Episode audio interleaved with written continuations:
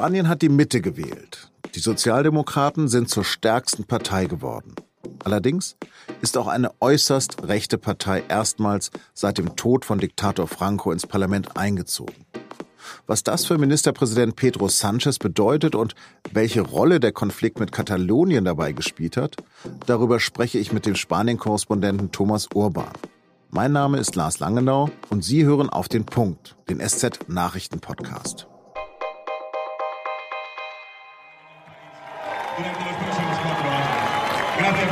Ein strahlender Ministerpräsident Pedro Sanchez bedankt sich für den Wahlsieg der Sozialistischen Arbeiterpartei. Seine Sozialdemokraten haben mit fast 29 Prozent die Parlamentswahlen eindeutig für sich entschieden. Jetzt hoffen Europas Sozialdemokraten auf frischen Wind für ihren Europawahlkampf.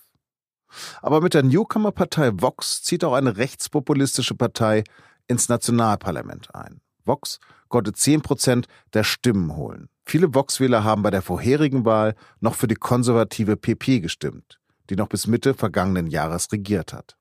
Obwohl die konservative PP ihre Prozentzahl halbiert und mit nur noch 16,7 Prozent das schlechteste Ergebnis ihrer Geschichte eingefahren hat, konnte Pedro Sanchez mit den Sozialisten nicht die absolute Mehrheit holen. Deshalb ist seine Partei auf Koalitionspartner angewiesen. Oder er versucht es doch noch einmal mit einer Minderheitsregierung. Ein Wahlversprechen der Sozialdemokraten hat im Wahlkampf für besonders viele Diskussionen gesorgt und könnte jetzt eingelöst werden. Sanchez hatte angekündigt, den Sarg des 1975 verstorbenen Diktators Franco aus der Gedenkstätte Valle de los Caídos zu exhumieren. Dazu bin ich am Telefon mit Thomas Urban in Madrid verbunden. Herr Urban, werden die sterblichen Überreste von Franco aus seinem Heldengrab jetzt umgebettet? Wenn es von Pedro Sanchez abhinge, dann würde dies wohl jetzt passieren. Zumal Sanchez ja jetzt die Wahlen gewonnen hat, also Rückenwind verspürt auch für dieses Projekt. Aber es gibt ja noch Gerichtsentscheide abzuwarten. Die Nachkommen von Franco haben gegen dieses Regierungsprojekt geklagt. Eine andere Zivilklage bezieht sich darauf, dass für den Arbeitsplan, für das Umbettungskommando, die es an Sicherheitsbestimmungen fehlt und, und, und. Ich glaube nicht, dass das so bald passieren wird, aber ich glaube, dass es dann doch irgendwann passieren wird. Wird es denn den Sozialdemokraten vorher gelingen, eine Mehrheit für eine Regierung zu finden?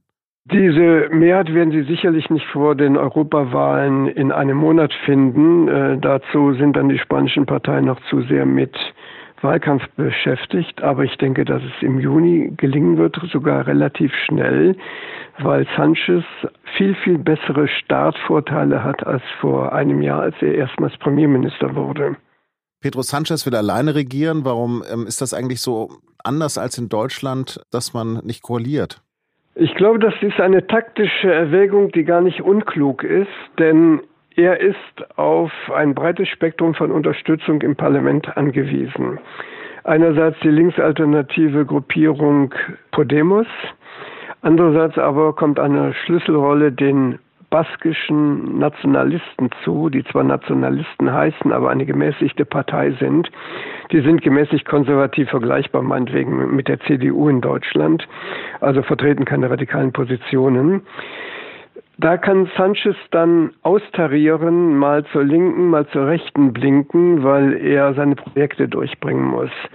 Podemos alleine reicht ja nicht für eine Koalition. Er braucht also auf jeden Fall Unterstützung von den Regionalparteien. Und da sind halt auch ein paar konservative Vertreter dabei, die auf gar keinen Fall eine Regierung mit Podemos unterstützen würden.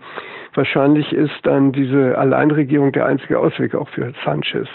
Und was unterscheidet Spanien da so sehr von Deutschland? Es gibt einfach nicht die Tradition der Koalition. Man darf ja nicht vergessen, bis 2015 hatte Spanien ein Zwei-Parteien-System. Da haben sich die großen Parteien, die Sozialisten und die konservative Volkspartei immer an der Macht abgelöst, brauchten ab und zu mal die Stimmen der kleinen Regionalgruppen, aber es gab nie eine große Koalition. Das müssen die Spanier jetzt lernen. Für die konservative PP ist es ja ein Desaster gewesen. Was ist denn bei dieser Schwesterpartei der CDU passiert? Da gibt es zwei Gründe.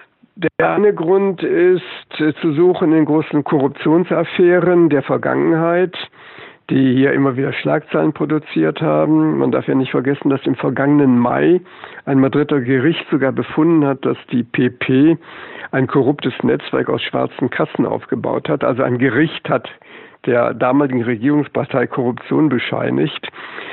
Der neue Parteichef Pablo Casado hat zwar alle Leute von den Kandidatenlisten streichen lassen, die in irgendeiner Weise in diese Korruptionsaffären verstrickt waren oder deren Namen in dem Zusammenhang genannt worden sind.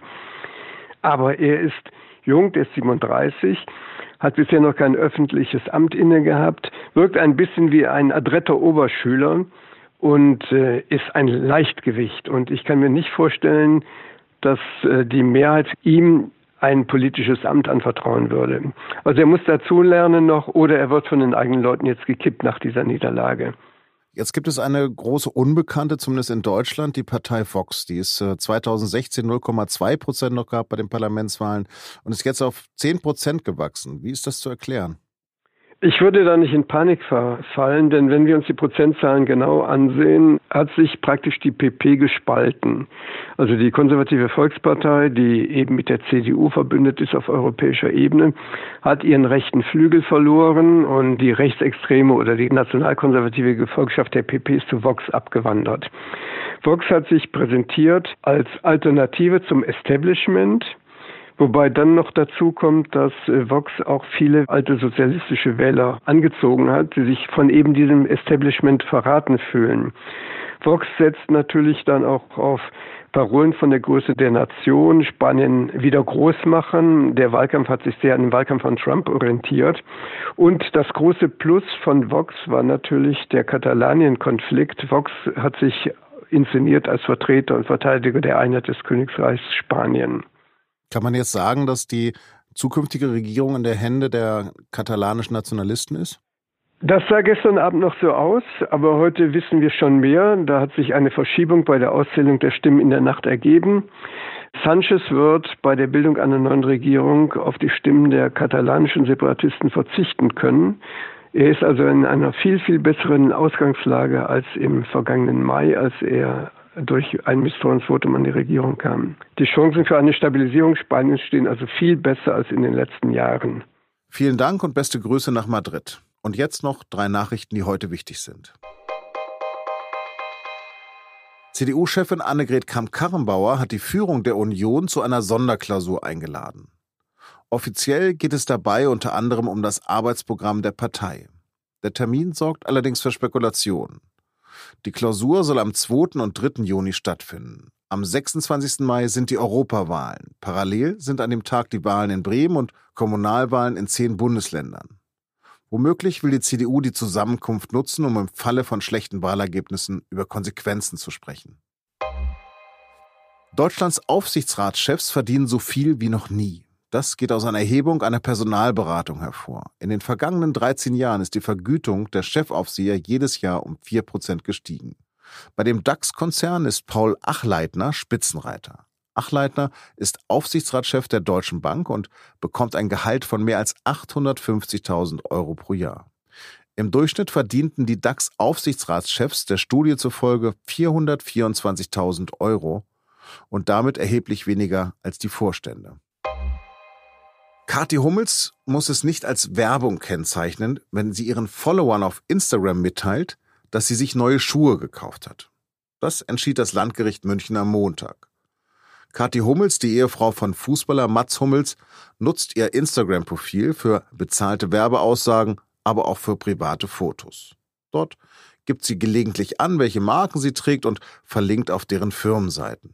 Für Hummels ein reiner Service für ihre Fans und keine Schleichwerbung. Schließlich bekommen sie dafür kein Geld.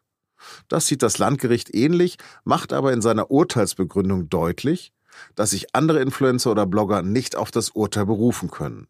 Jeder Fall müsse einzeln betrachtet werden. Es ist die Woche der Halbfinalspiele in der Fußball Champions League und endlich ist die Königsklasse bunt. Ajax ist die Überraschung, doch auch mit Tottenham haben nur wenige gerechnet. In Und nun zum Sport, dem Sportpodcast der SZ, diskutieren die Redakteure über die letzten vier Mannschaften und ihre Chancen auf den Pokal.